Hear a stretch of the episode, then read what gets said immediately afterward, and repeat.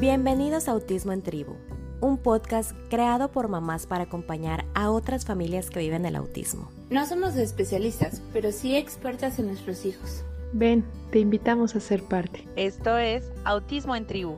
Porque en tribu todo es mejor. Hola, bienvenidos a Autismo en Tribu.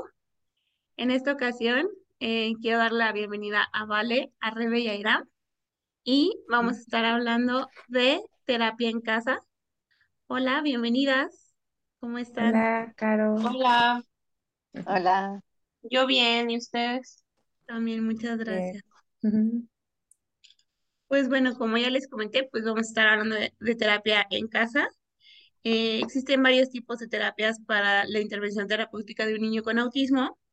Eh, ah, más adelante vamos a estar retomando cada una de ellas de manera más a fondo, pero el día de hoy vamos a hablar específicamente de algunas terapias que se pueden dar en casa, como son el caso de la terapia sensorial, la terapia de lenguaje y comunicación, la terapia orofacial, la conductual, la ocupacional, ocupacional, la terapia física y RDI, que es una terapia que es totalmente en casa, ¿vale?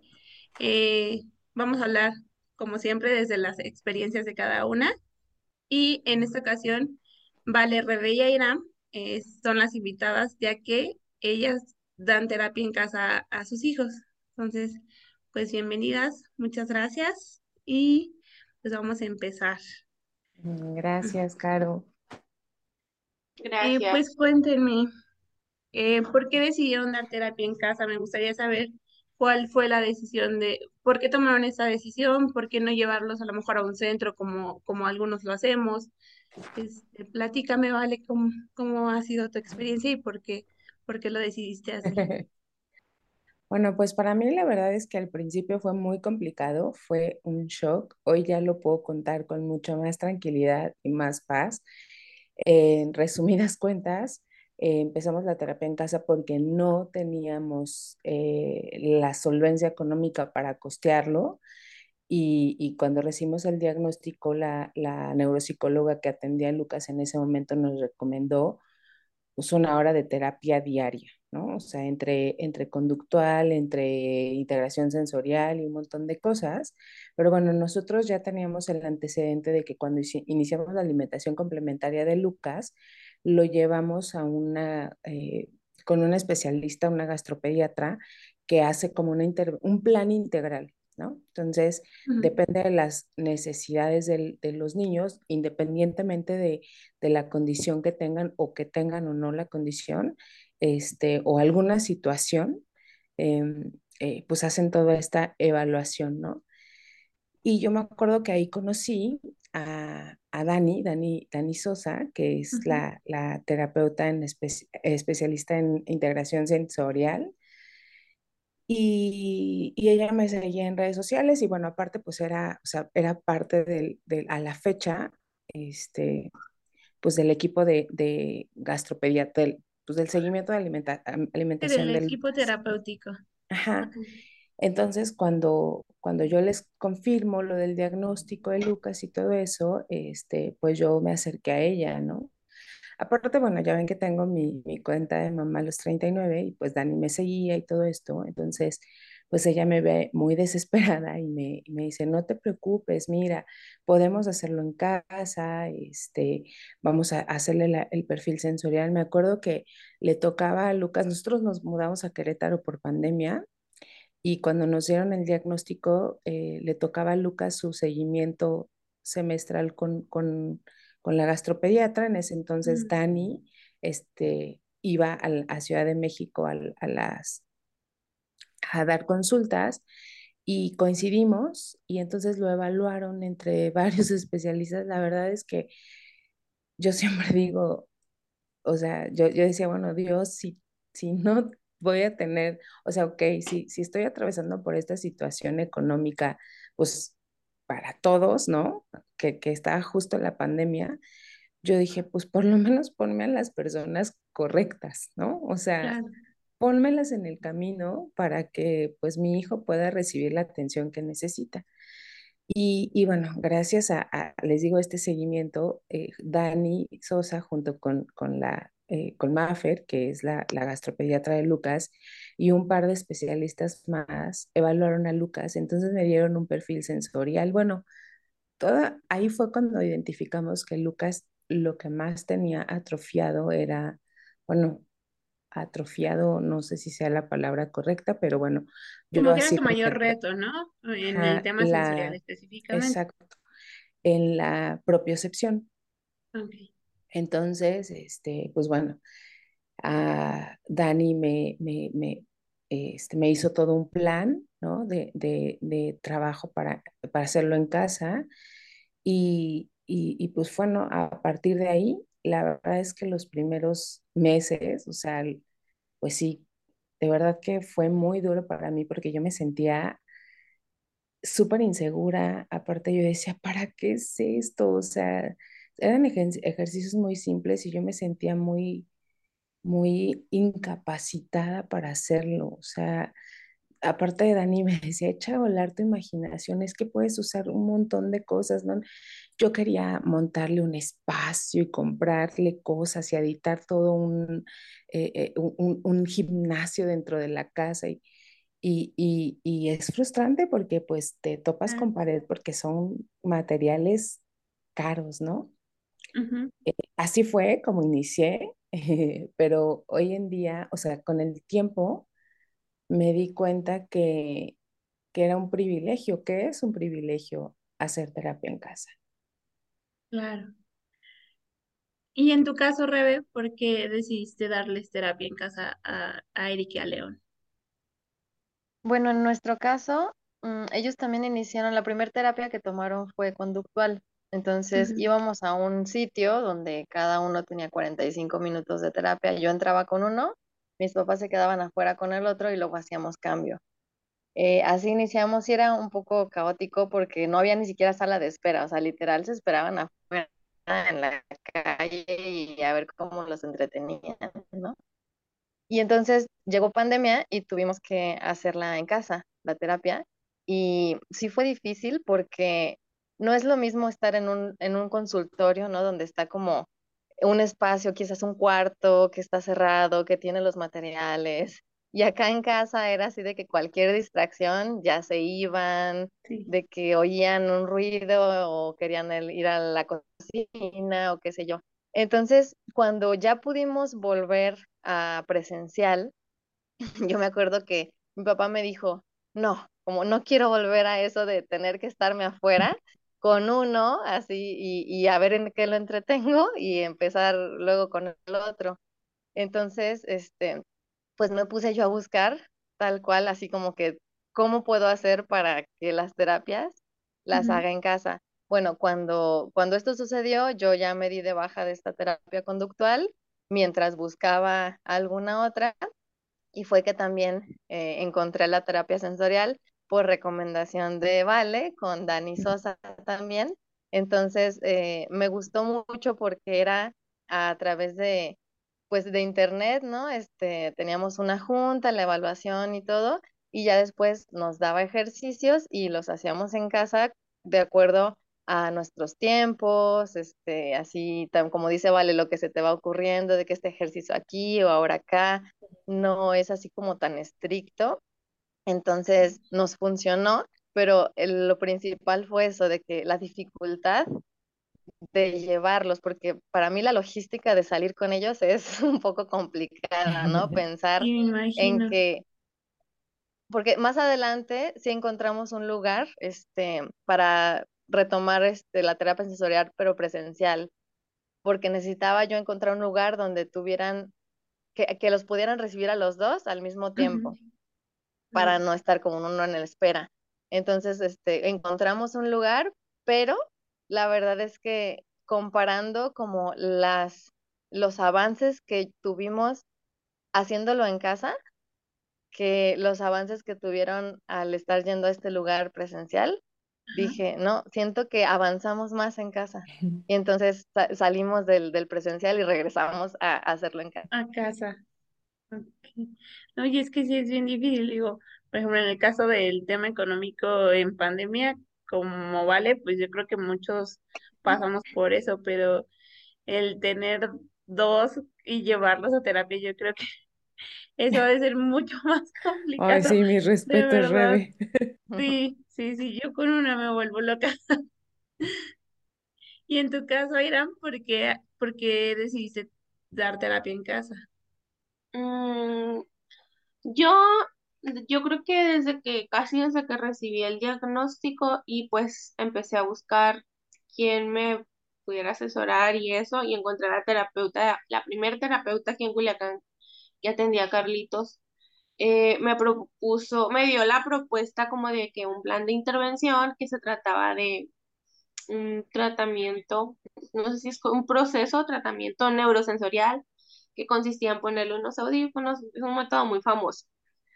Eh, el, el parte del tratamiento, hagan de cuenta que pues era 15 días, lo llevaba seguido a que le pusieran pues lo que eran los aparatos y un mes descansaba, pero ese mes nosotros teníamos que hacer terapia en casa. Entonces era prácticamente casi lo mismo que le ponía, yo le ponía unos como tipo audífonos en los oídos donde él escuchaba música, pero mientras él hacía eso teníamos que hacer como ciertos ejercicios, la mayoría físicos.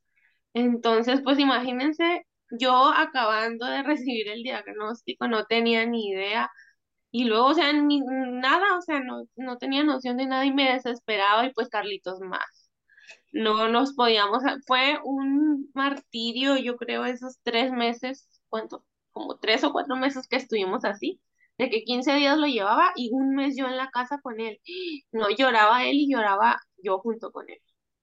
Era bien pesado, bien difícil.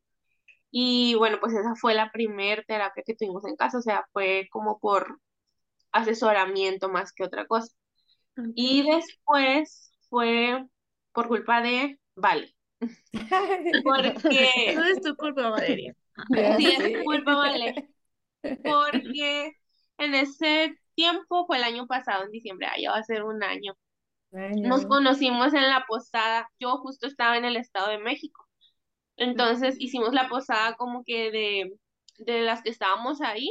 Pues me tocó estar y fui eh, justo en ese momento. Yo sabía que algo andaba pues extraño con Carlitos porque o sea, por más terapias que le diéramos o por más atención, teníamos muchos, muchas dificultades y muchos problemas en general con él. Entonces, pues ya pasó esto de que nos conocimos y Vale no me dijo en ese momento, pero ya después me dijo, hoy, o sea, como empezamos a mensajear y me, me empezó a decir, es que yo veo a tu niño y yo pasé por ahí y fíjate que probablemente pueda hacer tal cosa, te voy a pasar el contacto de alguien y ya, pues este alguien fue Dani Sosa también. y sí, pues el problema de Carlitos era la, la desintegración sensorial, entonces pues empezamos a trabajar con ella en línea y en casa porque justo en ese momento estábamos, ya para entonces estábamos en otra ciudad, estábamos en Monterrey y pues es justo estaba súper caro, estaba, era muy costoso y aparte él ya estaba yendo a otro tipo de terapia, entonces yo no podía costear las dos en, en esa ciudad. Entonces, obviamente a mí se me hizo súper buena idea de lo de Dani y ya pues hablamos y, y ya me dio como que el plan y pues ya, o sea, resumiendo todo, regresamos a aquí donde vivimos, que es en Culiacán, y seguimos la terapia en línea porque aquí no hay nadie, o sea, no hay ningún especialista en desintegración sensorial, o sea, que realmente esté enfocado en eso, porque, o sea, hay personas que tienen como alguna capacitación o algo, pero realmente no están enfocadas.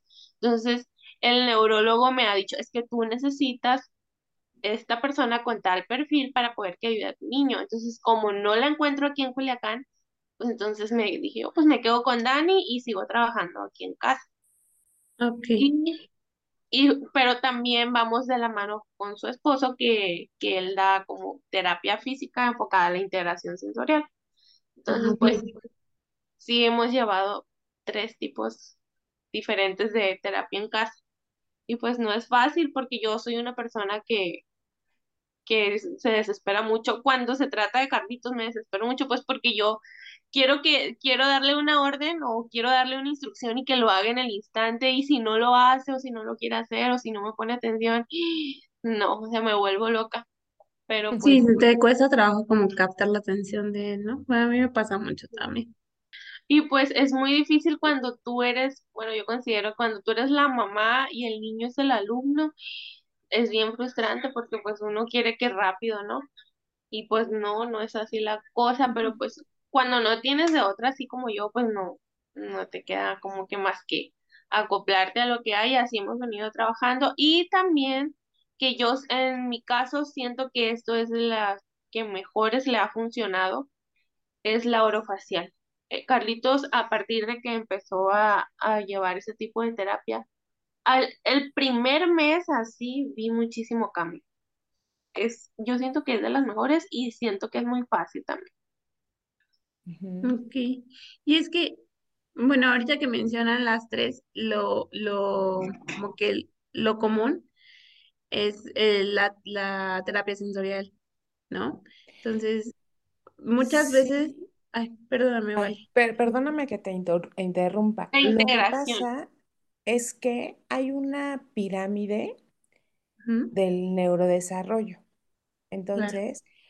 No es que sea, o sea, no, no es que te debas de enfocar, o sea, pues bueno, la pirámide va por niveles.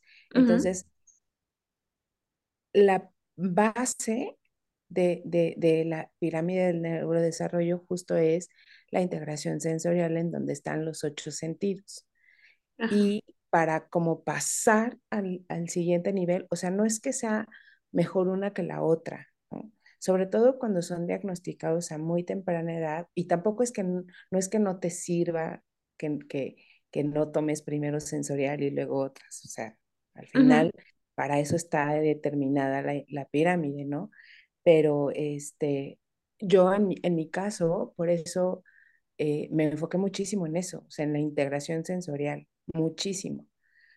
Porque aparte dije, tengo que ser práctica, o sea, tengo que ser práctica y tengo, a ver, mis recursos son, eh, este, eh, no quiero decir la palabra limitados, pero era la realidad. O sea, si mis recursos son limitados en, en ese momento, entonces necesito armarme un plan. Entonces, no puedo invertir mis recursos en una terapia, eh, este, por ejemplo, este, conductual, si no logro primero integrar sus sentidos para que él comprenda una indicación, ¿no? O, o una instrucción o lo que sea. Entonces, por eso es que me fui por esa. Y también otra muy importante, o sea, yo, yo tomé en cuenta tres cosas. La pirámide del neurodesarrollo, luego, este, que, que, que fuera eh, a través del juego y la y más importante también, que fueran eh, terapias que tuvieran, eh, que estuvieran avaladas científicamente o respaldadas científicamente. En Claro, porque no todas las terapias tienen un- una, un- no están avaladas eh, científicamente, no tienen un, un- una certificación, por así llamarlo, ¿no? Y eso es súper importante, que sean terapias, este, pues avaladas. Sí, y ya luego entonces devoré información de integración sensorial. Perla eh, eh, me hizo favor de regalarme, me mandó por correo un, un, bueno, por correo, no, por mensajería, un, libro buenísimo eh, que me ayudó también a, a reforzar mucho mi, mi forma de hacer la terapia con Lucas a través del juego, que se llama la integración sensorial y el niño. O sea, para mí es como, eh, pues sí, es, es una guía para mí. Claro. Sí, no, y es que desgraciadamente yo creo que no todos conocemos la, la pirámide del neurodesarrollo. En mi caso es así. De hecho, Natalia, yo pensaba que no tenía desintegración sensorial. Apenas vamos a ir, aquí le vamos a hacer un comercial a Dani todas, porque apenas vamos a ir con Dani. Y este, justo porque yo, a base de sus comentarios específicamente de Vale, yo me di cuenta que Natalia también tiene desintegración sensorial, aunque yo pensaba que no, porque yo la veía que toleraba texturas que generalmente son como molestas, como la arena, las cosas viscosas, o sea, ella no tiene como problema en tocar ese tipo de texturas, pero yo pensaba que eso era la desintegración sensorial, ¿no? Y ya después aprendí que no. Entonces, ya en otro capítulo veremos más a fondo cómo es la desintegración sensorial y cómo se trabaja, pero sí es un tema muy importante, ¿no? Bueno, y por ejemplo, en ese caso, pues ustedes dan la terapia. Ustedes se tienen que convertir en las terapeutas de sus hijos. En, en el caso de las personas que tomamos terapias en los centros, pues no, eh, pues las terapeutas son las que llevan todo, toda la batuta de, la intervención terapéutica. En este caso, ¿cómo seguían ustedes o, o, quiénes, eh, eh, de qué manera las terapeutas les indican cómo trabajarlo? Porque no las o sea, en mi caso yo, por ejemplo, yo veo a la terapeuta diario. En su caso, me imagino que la deben de ver cada cierto tiempo. ¿Cómo, cómo funciona esto? Este, Pues con Dani, bueno, al menos en mi caso, al principio es como que te hace, hace un perfil sensorial del niño por medio de una entrevista, por decir así, o sea, ya te pregunta características o te hace ciertas preguntas y tú le tienes que ir respondiendo y, y luego pues ya, o sea, así muy resumidamente te arma el plan de acuerdo a las necesidades de tu hijo y te lo manda en PDF, o sea, te mandas tales ejercicios y si el, si el ejercicio no está como que muy específico, te manda un video o si es igual la, la terapia miofacial, es así, son 100% videos, eh, o sea, va como por facetas, o sea, está muy bien definido. Al menos a mí me lo manda en PDF y el, igual su esposo te, te lo manda por escrito, te manda, eh, pero él te lo manda, él no, no recuerdo si manda videos, creo que no, pero te lo manda muy desglosado. O sea, cada ejercicio que, que vas a hacer, te lo explica, pues, cómo, ¿Y cada cuándo te cambian el plan? O por- porque me imagino que eh, como cualquier terapia tiene que, que ir de acuerdo a los avances del niño o a las necesidades que tiene en ese momento. Pues mira, con Dani se supone, yo recuerdo que, ya no me acuerdo porque fue a principios de año, pero creo que era, me había dicho que nos íbamos a ver cada dos, dependía de cada dos o tres semanas, pero, o sea, como es muy accesible, voy a decir, mm, platica contigo y te dice, pero si no tienes la posibilidad como que de estar pagando tan seguido, o sea, no te preocupes, nos vemos cada mes o, o cada que, que uno pueda, pues. Ok, bien. Y en tu caso, Vale, ¿quién es? Mm, Bueno, me imagino que también Dani, porque al final, pues las tres toman terapia con Dani, pero este, como- en el caso específico de Lucas, ¿cómo es que funciona? O cómo es que lo hacen más bien. En el, en- o sea, es que, bueno, con, con Dani yo estoy desde que Lucas tenía meses, ¿no? O sea, por otros asuntos. Entonces, Claro. la verdad es que Dani me, me capacitó mucho, pero justo esto, o sea, ella más, o sea, pone los ejercicios y siempre es a través del juego y puedes utilizar, o sea, no necesitas gastar porque puedes usar hasta la mesa de tu casa para hacerle la terapia, ¿no? La, los cosas que tengas en tu casa para hacer la terapia, ejercicios de, de, de Hasta una cubeta una vez me tocó. Exacto.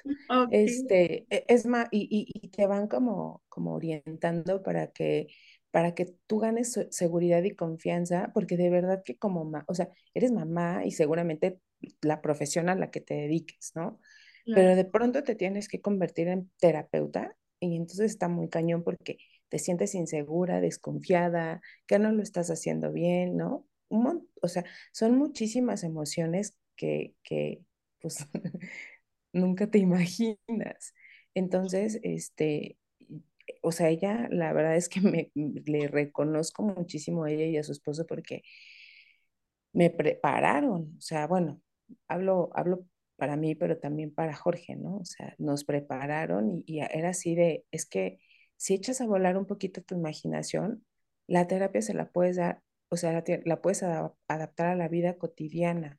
Y yo decía, como, Dios, por favor, ilumínenme. Este, Por y, dos. y así hasta en el baño, o sea, mientras está bañándose, con un piecito que haga tal cosa y que patalee dentro del agua y eso, todo eso es intervención, todo eso es terapia y todo eso, y así hasta que, y, y en efecto, o sea, yo le expliqué mi situación y le dije, Dani, esta es mi situación y, y, este, y tengo para pagar una vez al mes, una vez al mes y medio. Este, ya, claro que sí, no te preocupes, lo importante es que pues no dejes de hacer los ejercicios. Y sí, así hasta que eh, a lo largo de que como un año más o menos eh, estuvimos así. a- ahorita Lucas hasta que me dijo, ya se graduaron. O sea, no, no porque Lucas ya no necesite la terapia, Claro, él la va no a seguir porque, necesitando. ajá, sino, o sea, nos graduamos nosotros como papás, este, en, en, en aprender justo a intervenir a Lucas a través del juego y adaptarlo a la vida cotidiana. Y a- hoy por hoy estamos yendo con una, este, una terapeuta ocupacional, es- esta chiquita va saliendo, nosotros somos muy de, muy, eh, eh, pues de darle oportunidad, ¿no? Y, y- y- y justo porque ahorita Lucas está, eh, pues mayormente intervenido por alguna man- de alguna manera decirlo, entonces esta chica nos ve una vez cada, cada 15 días y nada más nos, nos refuerza ejercicios así. Y, y también para que Lucas le sirva de distracción, ¿sabes? Porque, este, pues sí, o sea, creemos que, que también es, o sea, es, es como, o sea, si las terapias van a ser parte de nuestra vida, pues que lo vea de la manera más natural posible. Entonces hasta él se emociona, oh, les toca ir con la terapia. Sí, sí. Sí, Pero pues bueno, sí, que así fue.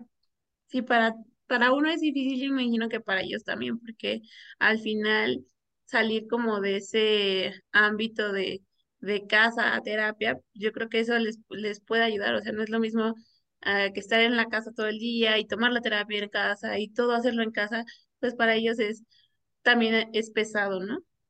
Y también, o sea, de mamá a terapeuta, porque, o sea, son bien inteligentes. Entonces, ellos saben con quién van a trabajar y con quién no pueden hacerlo. Entonces, a mí me pasó mucho. Carlitos no quería trabajar conmigo, pero cuando iba a terapia a otro lugar, sí. Casualmente sí, y conmigo pasaba una mosca y se distraía. sí, no, eso Entonces, sí, pasa muchísimo. Yo creo que nos nos ha de pasar a todos, a mí también me pasa eso de, de que, que en casa no hace algo, pero en terapia sí. Ah, algo que me acuerdo mucho es el abecedario. Nati se sabe el abecedario al completo, a la de derecho y al revés, en inglés y en español. Y yo me acuerdo que hace más o menos como un año también eh, le empezábamos a querer enseñar las, las vocales, porque pues, es con lo que normalmente empiezan, ¿no? El, las vocales. Entonces, yo me acuerdo que su papá estaba A, E, I, O, U, y la niña como que ni lo pelaba. Y un día baja de terapia, sale de terapia más bien, y este me dice la terapeuta, oye, ¿se sabe el abecedario? Y yo, claro que no, no se sabe ni una vocal, ¿cómo se va a saber el abecedario? Y no, sí, se lo sabe. Y yo, no, ¿cómo crees? Y me dice, sí, tengo rompecabezas del abecedario y me, dijo todo el abecedario, o sea, si no me dijo el- la letra, me hizo el sonido, ¿no? O sea, por ejemplo, y, eh, ¿no? La J. Y yo, no, ¿cómo crees? Un día encuentra como un recorte de un rompecabezas de abecedario y empieza A, B, C, D. La niña claramente sabía el abecedario porque le encanta el abecedario, pero en casa no quería decirnos el abecedario, el abecedario y en terapia perfectamente lo hacía. Entonces yo creo que eso, como dices, es súper, súper común, ¿no? En tu caso, Rebe, por ejemplo, ¿cómo solamente llevan eh, la terapia sensorial en casa o llevan otra terapia o y quién, quién es quien te apoya? Pues en nuestro caso es igual el equipo de Dani Sosa con su esposo, este, con su esposo Ok. es la- está la terapia física y también eh, nos, nos estábamos viendo cada tres semanas, más o menos, un mes. Eh, ah, cuando fue verano, eh, yo lo, lo, suspendí un momento porque, bueno, metí a niños al, al, curso de verano y luego, bueno, todos los gastos de la entrada del, de las clases, que los útiles y todo. Le dije a Dani, sabes que ahorita no puedo, dame chance. Y también porque, más allá también de lo económico, yo necesitaba como organizarme, de hacerme yo un calendario así de, a ver, este, qué días voy a hacer esto, este, ponerme horarios y todo, yo sentí en un momento que sí estaba en un caos. Entonces le dije, dame chance de yo poder organizarme como para retomar, pero no es que los dejé así como tan, tan a la deriva, porque, por ejemplo, con, con el esposo de Dani estábamos viendo, eh, por ejemplo, Eric y León son súper fuertes, o sea, de que no sé si les pasa con sus hijos que mueven muebles así o la cubeta de agua y dices, no manches, hasta a mí me cuesta trabajo, ¿no? Sí. Entonces, este, por ejemplo, me, me decían, es que a lo mejor le falta fuerza en sus manos, ¿no? Y, y yo decía, no, pero, o sea, si carga cosas y las jala, ¿cómo le va a faltar la fuerza? Y lo, lo vi porque, por ejemplo, a Eric le costaba mucho apachurrar el resistol, el pegamento, cuando le, le, dejaban alguna tarea de la escuela. Y yo decía, ¿cómo puede jalar y cargar cosas tan pesadas, pero no puede hacer esto, no? Entonces lo ponía a hacer ejercicios como de subirse al pasamanos y que se quedara colgado así lo más que tiempo que se pudiera. Entonces nos empezó a funcionar mucho ese, esos tipos de ejercicios hasta que ya logró apachurrar o yo los ponía, por ejemplo, a, exprimir limones, a exprimir las naranjas cuando hacíamos agua o jugo y todo eso es terapia, ¿no? O sea, todo eso es este, todo este tipo, como dice Val, de actividades cotidianas en casa.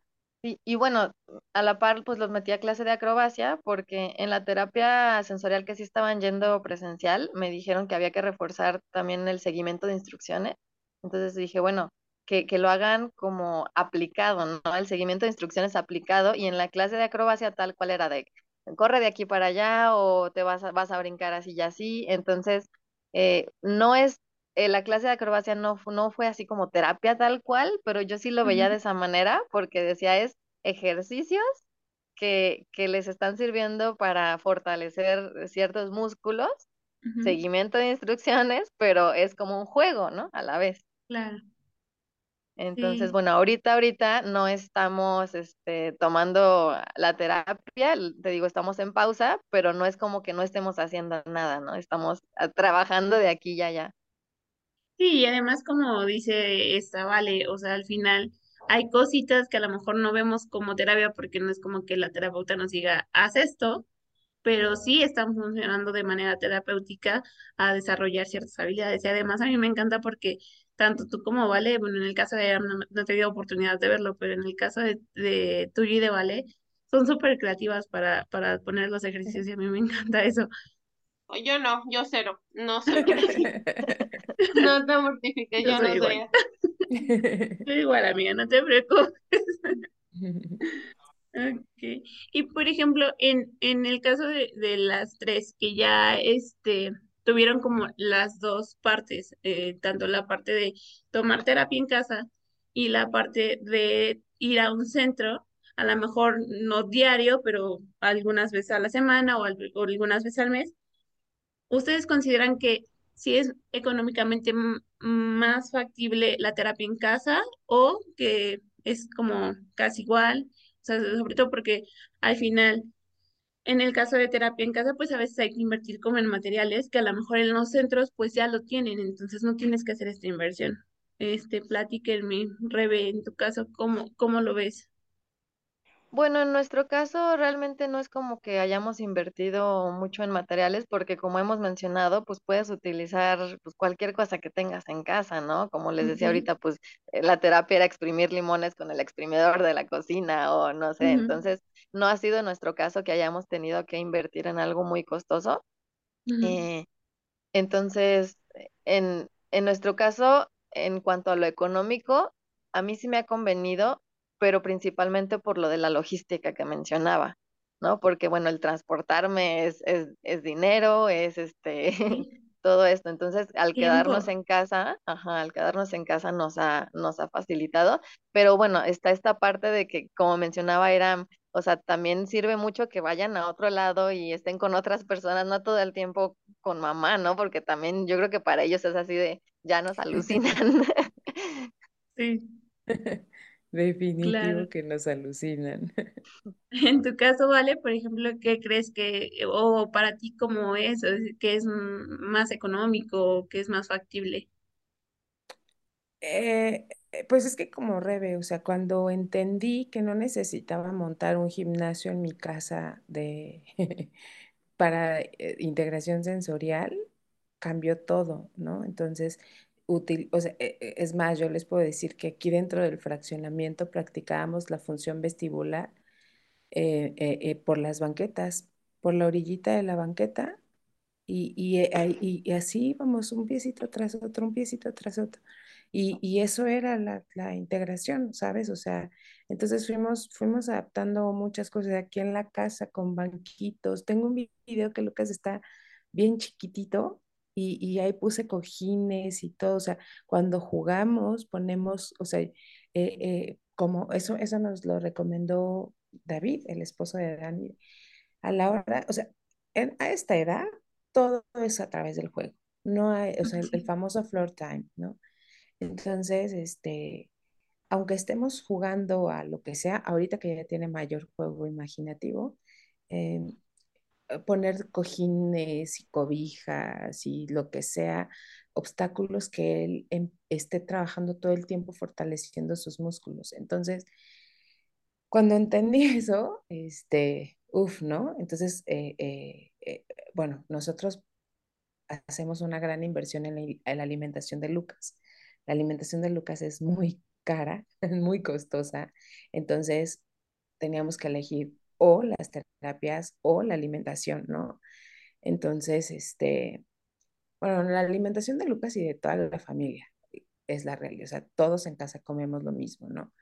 Pero, este, entonces, eh, eh, eh, pues, pues no, o sea, aprendí que no es nada costoso, este, y, y, y bueno, en cuanto a, lo sensorial o, o al- a la actividad física. Ahora nosotros ya cuando Lucas, eh, pues en el mes de abril le hicieron una evaluación, eh, porque bueno, ya, ya le correspondía, nosotros notábamos algunas conductas que ya no eran como, como de algo sensorial, porque otra cosa que quiero contarles muy importante es que alguna vez Dani me dijo, van el objetivo para Lucas y para ustedes es que él aprenda a regularse, que él aprenda a, a- o sea, es, esa, esa integración sensorial siempre va a ser una necesidad para él durante toda su vida. O sea, no es que se le va a quitar, solo él va a aprender a autorregularse con las herramientas que tú le des, ¿no? Entonces, el día que sucedió, ay, San, lloré y lloré y lloré. Yo dije, toda mi frustración, mi trabajo, mis, o sea, porque como dice Rebe, es un proceso también para uno mismo, porque yo era cero organizada, yo era este, cero de manejar agenda o de planear y tuve que aprender muchas cosas, ¿no? Que, que esas herramientas después me sirvieron para mi trabajo hoy en día, pero pues bueno, entonces cuando eso sucedió, yo lloré porque dije, vamos bien, ¿no? Ha valido la pena. Pero bueno, eh, ahora eh, eh, a- que Lucas ya está más grande, también hacemos terapia en casa de cognitivo-conductual. Este, incluso eso fue recomendado por la neuropsicóloga, la nueva neuropsicóloga de Lucas. Dijo, a mí de nada me sirve que me traigan a Lucas una hora a la semana, que es lo que nosotros podemos pagar, a que yo les arme un plan y que trabajemos bimestralmente y, y, pues eh, con objetivos. Entonces, eso sí nos salió bastante caro, el material, porque ya no es como que tengas que ponerle trampitas y jueguitos y que juegos, o sea, ya es como más enfocado a, pues, el lenguaje, la, la comunicación, este, seguimiento de instrucciones, o sea, como ya prepararlo a la vida cotidiana, a la realidad de la vida, ¿no? Sí, es un poco más, por decirlo de alguna manera, educativo, ¿no? Ya no es tanto eh, de ejercicio motor, motor o, o algo así. Sí, eso sí, este, pues, pues fue un poco caro para al menos para nosotros, este, pero bueno, al final todo se puede. Claro.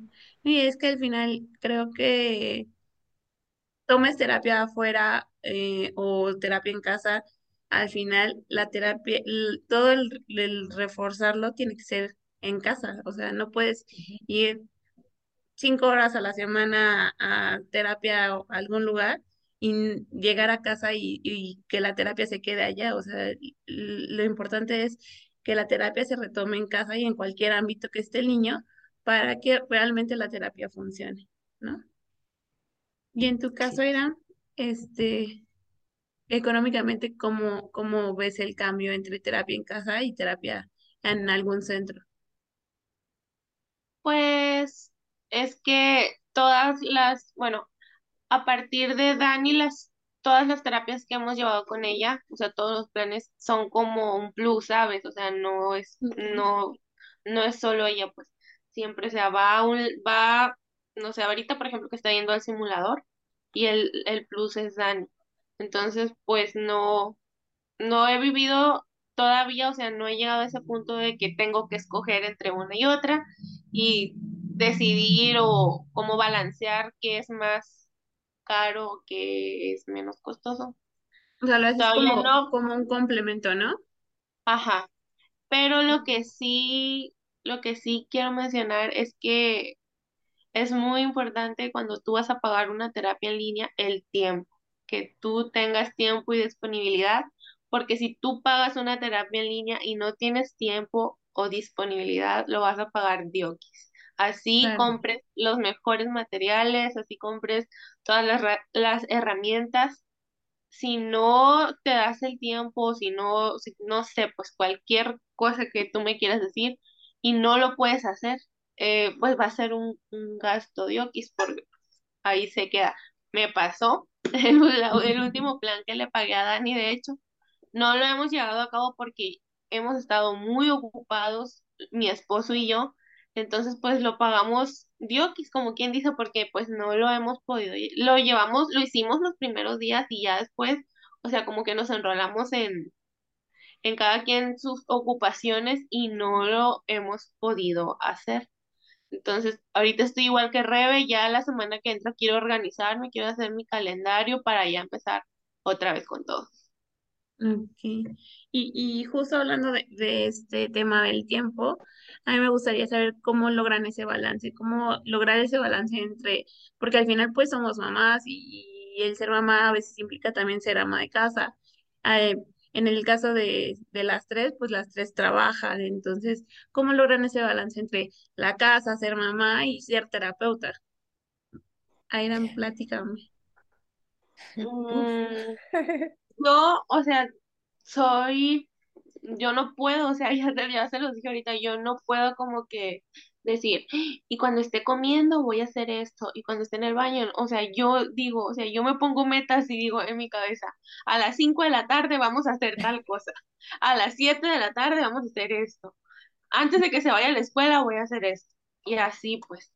Porque, o sea, yo no puedo, no tengo esa habilidad, pues no tengo ese don de, de decir, ay, es que cuando esté haciendo tal cosa, yo le voy a, no puedo, pues. Yo me pongo metas, o sea, a, a veces hasta pongo alarmas. Me suena la alarma a las 5 de la tarde, masaje miofacial. Y ahí, ahí voy, ahí llevo el plebito a sentar a la mesa. Vente, Carlitos, ya vamos a hacer los, vamos a trabajar los ejercicios, y así. Okay. Y en tu caso, Vale, digo, yo sé que eres muy organizada, ya nos dijiste que antes no lo eras, pero hoy día yo sé que eres la más organizada. Sí. Platícame cómo le haces. Pues aprendí. O sea, eh, eh, primero eh, empecé como a trabajar en, en, en, en, mi, en mis emociones, ¿no? En, en, manejar, controlar mis emociones. incluso aprendí a vivir en gratitud porque para mí era, de verdad, al principio fue un tema muy complicado. O sea, yo me sentía muy frustrada, no culpable, muy frustrada de, de, de no poder,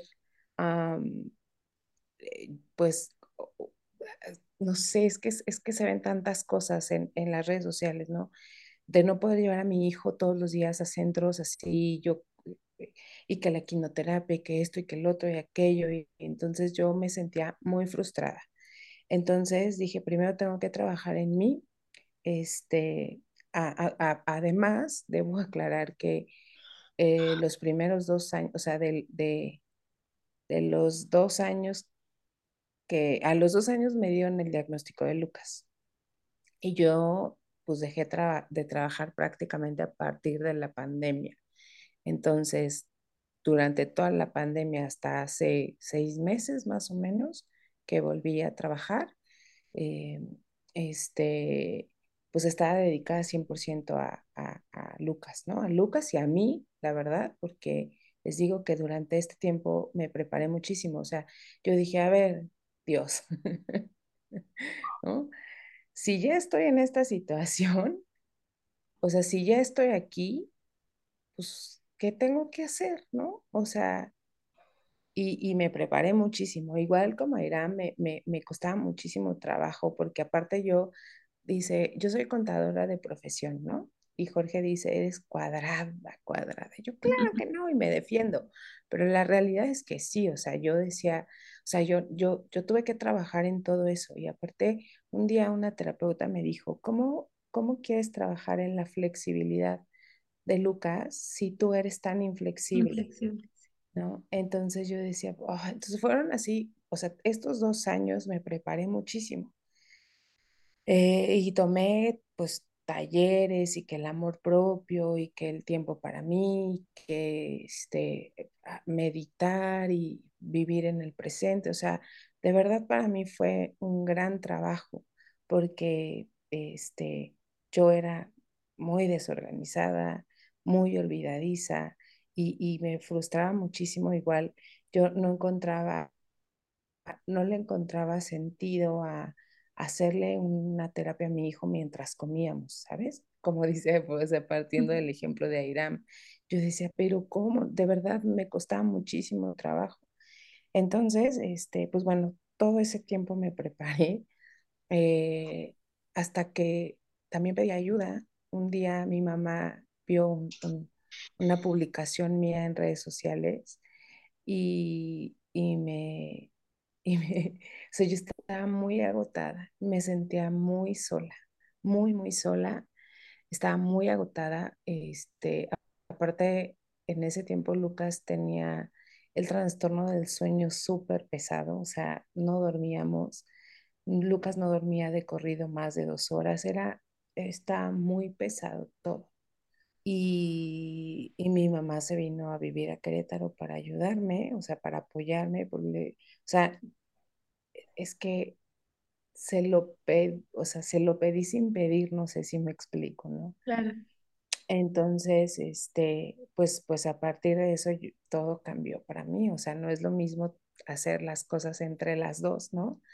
Este, repartirnos las, las tareas de casa entre las dos y este, que lo hiciera yo sola todo, ¿no? Porque pues además, eh, pues Jorge estaba trabajando, ¿no? Entonces también para mí era súper frustrante porque yo decía, es que está aquí, no me ayuda y no, no ejerce su paternidad. Y, y, y, y, y luego decía, bueno, pero, o sea, no es que no quiera apoyar, ¿no? Más bien está trabajando. O sea, me preparé. Esa es la realidad. Trabajé muchísimo en mí. Perfecto. Y en tu caso, Rebe, que yo creo que ay, tú la tienes muy difícil. Yo de verdad que digo, ¿cómo le hace? Porque yo con una no puedo. Sí, yo admiro mucho a Rebe. Sí, yo también. Pues bueno, yo tengo la fortuna de que, bueno, vivo con mis papás y ellos me ayudan muchísimo, ¿no? Yo ahorita estoy trabajando solo medio tiempo, o sea, salgo entre una y dos de la tarde, entonces ya llego a casa eh, pero bueno, a veces digo trabajar físicamente en ese horario, pero realmente luego en las tardes estoy, necesito estar pensando qué voy a hacer de la preparación de mis clases o tengo que hacer esto. Entonces hay veces que aunque estoy físicamente con ellos, no estoy. Y es por eso una de las razones por las que le dije a Dani, sabes que ahorita en pausa porque yo necesito organizarme, sobre todo en, aquí, ¿no? Entonces a mí lo que me funcionó fue hacer un calendario visual para los niños, este, donde tengo así de que el lunes les toca tal uniforme, el martes tal, porque luego eso también era a veces un caos de que querían siempre el uniforme normal y no el de deportes. Y entonces saben que después de comer, este, vamos a hacer tarea. O sea, y, y a veces no les dejan tarea, pero siempre hay una tarea, ¿no? Y hasta puede ser ir a colorear. Ajá, entonces vamos a ir a hacer tarea y es ir a colorear o ir a hacer plastilina o lo que sea, ¿no? Para ellos es ir a hacer tarea y ese es el momento en donde a veces aplico así de que, bueno, y vamos a ahora jugar con esto diferente, así, entonces es donde yo trato de aplicar como que es la hora de, de, de hacer ciertas cosas de terapia. Ajá. O si no, incluso estando en el, en el jardín, ¿no? Así de que vamos a jugar afuera y ahí es de que vamos a jugar con arena o vamos a hacer esto o al pasamanos o qué sé yo, ¿no?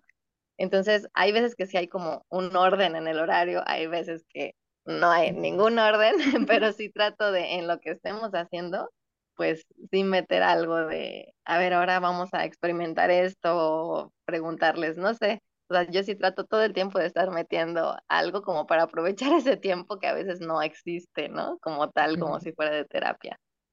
Pues bueno, así. Ok, bueno. Y ya para cerrar, me gustaría saber, o que me cuenten más bien, cuáles son los pros y cuáles son los contras que ustedes ven de la terapia, de, de dar terapia en casa, de ser terapeutas de sus hijos. Rebe. Bueno, un, un contra es algo que mencioné hace rato que, por ejemplo, en un lugar, en un centro de terapias, pues está un lugar específico, una habitación o un gimnasio, qué sé yo, y entonces ellos saben que van a eso y, y pues ahí están, ¿no? Y en cambio en casa, pues habiendo tantos distractores, ahí se, se pierde a veces un poco el, el objetivo que querías porque ya se fueron o ya les interesó otra cosa. Eh, pero la verdad, a mí sí me ha gustado mucho más hacer terapia en casa porque yo sí creo que como mamás conocemos mejor que nadie, ¿no? A nuestros hijos. Y a mí me llegó a pasar que en terapia presencial, no sé, me decían, ay, es que ya sabe decir tal palabra. Y yo, yo así como que, híjole, en la tele ya, o sea, viendo la tele ya la dice y dice un montón más, ¿no? Entonces era así como que, mm, entonces, ¿qué estamos trabajando, no? Si se supone que ya, ya lo hacían. Entonces me quedaba así de que, ay, para eso vinimos a terapia, yo pude haber eh, hecho esto en la casa. Entonces, ese era a veces mi, mi, mi coraje y, y yo siento que en casa sí hemos avanzado más. A mí sí me ha funcionado por, por todas estas razones. Y bueno, también como un plus, bueno, como yo soy, doy clases y este, una de mis clases es en kinder, siento que también tengo muchas herramientas que las, las aplico con ellos. No me quiero ver así como que de manera soberbia de que, ay, yo puedo hacer más este, con ellos que en alguna otra terapia, pero a veces siento que yo conociéndolos muy bien, sé como qué les puede servir más o, o, de, o en dónde están fallando en ciertas cosas o qué, qué refuerzos necesitan. Entonces me ha sido como muy práctico hacer estas, estas terapias en casa.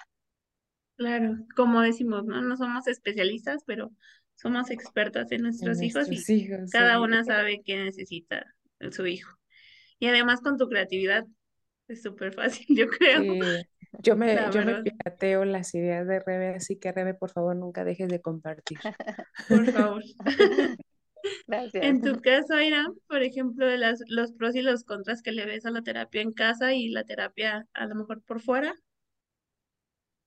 Los pros de la terapia en casa, pues yo pienso que es principalmente la economía. Sale más, o sea, es más costoso ir a un centro porque, porque ahí es como que te cobran, la mayoría de las veces, bueno, cuando menos aquí te cobran por sesión y pues al menos a los lugares donde yo, donde hemos estado en terapia en línea, o sea, aquí en casa, es como que mensual, ¿sabes? Y es mucho más económico el precio que estar pagando sesiones diarias o semanales o como se manejen en la ciudad donde estén. Pero también uno de los contras que yo veo de la terapia en casa es como dice Vale, o sea, si no estás preparada, aunque tengas el tiempo y tengas todos los recursos, se vuelve algo bien frustrante para ti y para el niño también, porque me pasó. O sea, me pasó en un inicio, como al mes, yo le decía a Dani, es que no. no puedo, no me sale, no me siento a gusto, o sea, no, estoy sufriendo yo y, y tal vez hasta él y, y, y no. Entonces sí tienes que trabajarlo, tienes que trabajar en ti para poder empezar a trabajar con el niño. Entonces, esa sería una de las desventajas que yo veo. Y otra de las desventajas, desventajas que veo también es el tiempo. O sea, invierte, te robas tiempo para, ya sea para ti, para la casa, para lo que sea, porque tienes que, o sea, a lo mejor si tú lo llevas a un centro en ese ratito, no sé, en esa hora que lo dejas en el centro, tú te vas y, no sé, haces el súper o adelantas algo, y cuando tienes la terapia en casa, pues no, o sea, tienes a fuerzas que darte ese tiempo. Bueno, es que es en mi caso porque yo te, yo te digo, pues, o sea, como yo no lo puedo hacer como algo cotidiano, yo me pongo metas y digo, a tal hora voy a hacer esto y a tal hora voy a hacer lo otro. Entonces también mucho tiempo fue como que para mí impedimento de, no, pues es que no puedo trabajar. O sea, ¿cómo voy a trabajar si tengo que darle la terapia en casa? Entonces, eso también es, es uno de, pues, del no tan favorable. Y también, pues, obviamente, siento que cuando vas a un centro, cuando lo llevas a un centro, a un consultorio, lo que sea, además de ir a la terapia, o sea, te despejas tú y se despeja el niño. También, o sea, ¿sabes?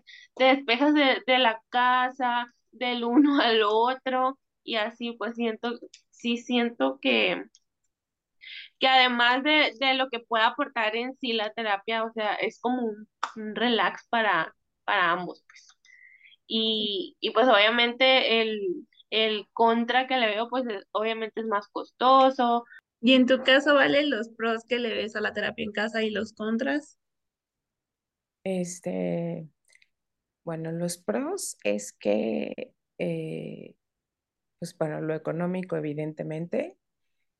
Eh, la otra es que te obliga a informarte, a capacitarte, a prepararte, ¿no? A, a- a darte cuenta que el trabajo empieza en ti, este, y, y- bueno, muchos pros más, eh, además de, de, de, pues de todos los beneficios que, que le trajo a Lucas, ¿no? Lucas dejó de golpearse contra las paredes, bueno, porque chocaba contra las paredes, dejó de caerse, de, o sea, lo, lo, lo pude ver, ¿no? Eh, eh, porque bueno, o sea, no es que no lo llevara a un centro, él iba una vez a la semana, pero dada su desintegración sensorial, el mínimo requería cuatro horas a la semana, ¿no?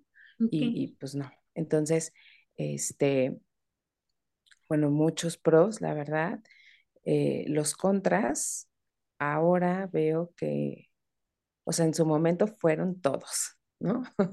En su momento le vi todos los contras, así como Iram, yo estuve en su lugar mucho tiempo, este, y, y hoy puedo decir que no le veo contras, o sea, aprendimos, mi esposo y yo, a ser como equipo, ¿no? A ser como que, este, o sea, a, a no, no sentirnos tan impotentes y tan responsables de, de, de no poder sentarnos con él a una hora determinada del día y decir, bueno, o sea, este, vamos, o sea, a lo mejor nos salimos un, un poquito del plan, ¿no? O sea, del, de la agenda o del calendario de actividades, pero bueno, jugamos a los cojinazos, ¿no?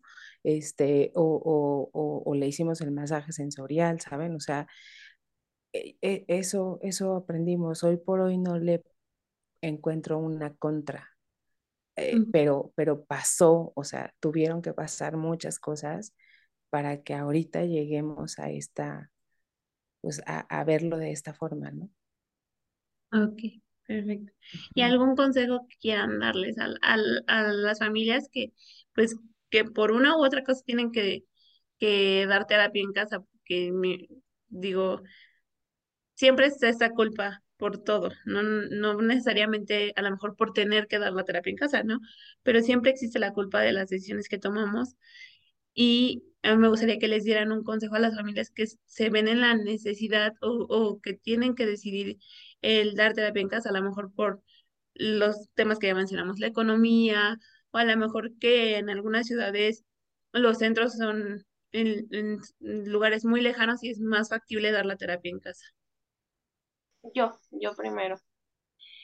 Yo, yo lo primero pienso que pensé cuando íbamos a comenzar la terapia en casa, dije, pero sí va a funcionar, o sea, sí va a aprender.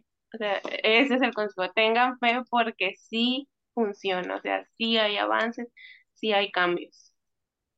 ¿Tú, Rebe, un consejo que les quieras dar? Eh, yo sí les diría que, que tal cual puedes hacer terapia como a lo largo del día, ¿no? Con las actividades diarias, con las actividades cotidianas. Entonces, que lo vean de esa manera, que en el juego puede ser terapia. Yo siempre digo, hasta ir al parque es terapia. O sea, ir un día a un día de campo, no sé, todo ese tipo de experiencias a los que se, les puedan someter, eh, nuevas, esto, donde tengan reto. Entonces, que, lo, lo vean de esa manera, ¿no? Que la terapia en casa puede ser todo esto y no el, híjole, es que cómo le voy a hacer o, o, tengo que, que, así apartar dos horas al día y qué voy a hacer con todo lo demás que tengo que hacer. O sea que va a ir fluyendo. ¿En tu caso, Vale, algún consejo? Pues lo mismo, que, que se animen, que fluyan y, este, y que pues no se, o sea, que se animen a, a, vivir esta experiencia. Y, y, y bueno, algo que, que también Dani recomienda mucho, este, Dani la terapeuta, que si tienes las posibilidades de contratar a alguna persona, algún cuidador, algún familiar o, o, de sí, alguien cercano a la familia o al niño o la niña que pueda eh, aprender o que pueda hacer la intervención en casa también es súper válido. O sea, la terapia en casa no es para familias de escasos recursos, es para todos, o sea, es para quien la quiera tomar. Eso es, es lo que yo les recomendaría. Ok. Y bueno, pues en mi caso, nosotros actualmente no damos una terapia en casa como tal, que ya, como lo mencionamos, pues hay cosas que que de alguna manera están interviniendo terapéuticamente en, en latino, pero como dice Vale, me gustaría aconsejarles, uno, que lean, que se informen, que, que aprendan eh, los distintos tipos de terapias, porque a veces nos enfocamos en que solamente pueden tomar una terapia, a lo mejor ocupacional o una terapia conductual, y dejamos muy de lado todas las demás terapias que existen para la intervención terapéutica de los niños con, con autismo. Entonces, mi consejo sería ese, que, que, que lean y, este, y que no le tengan miedo. O sea, como dice Vale, no necesariamente tiene que ser por un tema económico, pueden ser por mil factores más. Y no está mal el dar terapia en casa, no está mal el no, no ir o no poder ir a un centro. Siempre existen opciones y, y lo importante es buscarlas y darle una intervención adecuada a sus hijos. Pues bueno, también no me gustaría este, cerrar este capítulo sin, sin mencionarles que pues las admiro mucho. La verdad es que para mí es bien complicado a lo mejor retomar, no, no, no el dar terapia, sino el reafirmar los aprendizajes que, que Nati tiene en, terapia. Entonces yo las admiro muchísimo porque se dan el tiempo para sus hijos, para su casa, para su familia y además para ser terapeutas. Entonces, las admiro mucho, muchas felicidades. Yo también las admiro muchísimo a todas, de verdad, siempre me dejan algo, algo para aprender. No, pues gracias, a ti, Vale, por habernos presentado a Dani Sosa. también. A todos. Ay, un beso muy pronto, Dani Sosa. Muy pronto nos unimos a ese equipo también. Te voy a hablar, Dani Sosa, pronto, te prometo. Vamos La vamos a, a taguear en este, en este capítulo. Pues bueno, pues muchas gracias por escucharnos. No se pierdan los próximos capítulos y recuerden que cualquier duda nos pueden escribir a, las redes sociales de Autismo en Tribu. Bye. Muchas gracias, chicas. Cuídense mucho. Nos vemos. Bye. Bye. Esto fue Autismo en Tribu, porque en Tribu todo es mejor. Si este capítulo te gustó, compártelo con más familias que están viviendo lo mismo. Síguenos en Instagram, arroba autismo en tribu.